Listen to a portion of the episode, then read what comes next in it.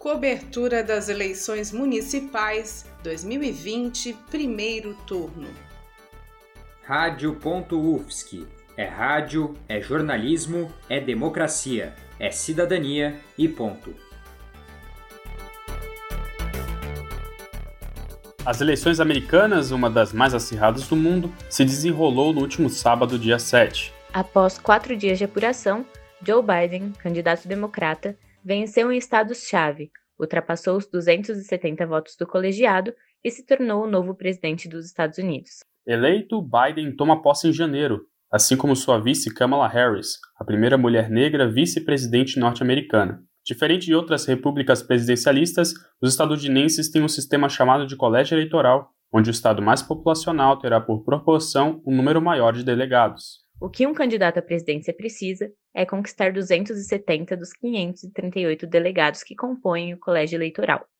Com estimativa de 165 milhões de votos calculados, a eleição de 2020 se tornou a com maior participação popular. A corrida eleitoral deste ano pôs em xeque a grande polarização política que vem ocorrendo dentro do país. A divisão se mostrou na hora da apuração, onde cada voto contou para Joe Biden e Donald Trump. A vitória de Biden e Kamala pode ter sido reflexo do movimento negro Black Lives Matter, que explodiu no país americano após a morte de George Floyd.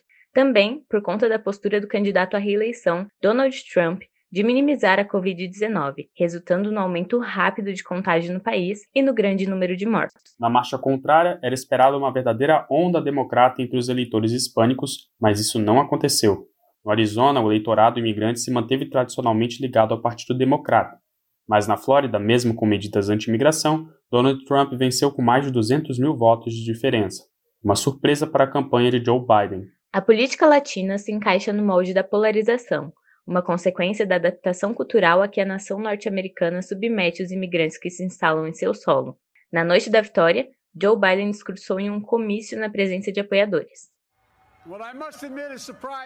E o que preciso admitir que me surpreendeu é que esta noite estamos vendo na nação, todas as cidades, em todas as partes do país, na verdade no mundo, uma infusão de alegria, de esperança, de uma fé renovada na manhã que trará um dia melhor. Eu estou honrado com a crença e confiança que vocês colocaram em mim. Prometo ser um presidente que não busca dividir, mas unir. Que não vê estados azuis ou vermelhos, mas os Estados Unidos. Derrotado, o candidato Donald Trump já havia feito afirmações de que iria à Suprema Corte para pedir a recontagem de votos. Além disso, reafirmou que a eleição foi fraudada, que a votação por correspondência é um sistema corrupto. Em 2020, com a pandemia do coronavírus, o número de votos por correio superou o dos outros anos, sendo em maioria dos eleitores democratas. Porém, em sua campanha, Trump pediu para que os republicanos fossem votar presencialmente. As acusações foram consideradas pelos veículos de imprensa como antidemocráticas, mas principalmente sem provas e fundamentos. Além disso, as autoridades eleitorais do país não encontraram indícios da fraude apontada pelo candidato. No Brasil, o reflexo das eleições deu seus primeiros sinais.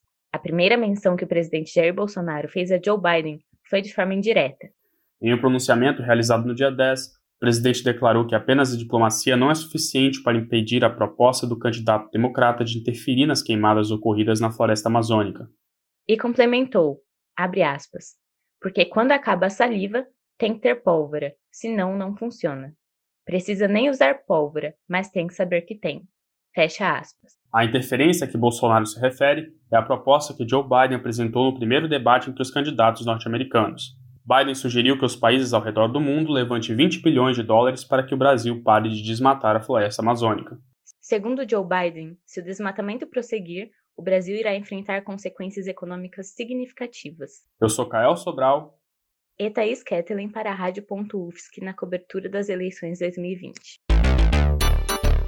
Cobertura das eleições municipais 2020, primeiro turno.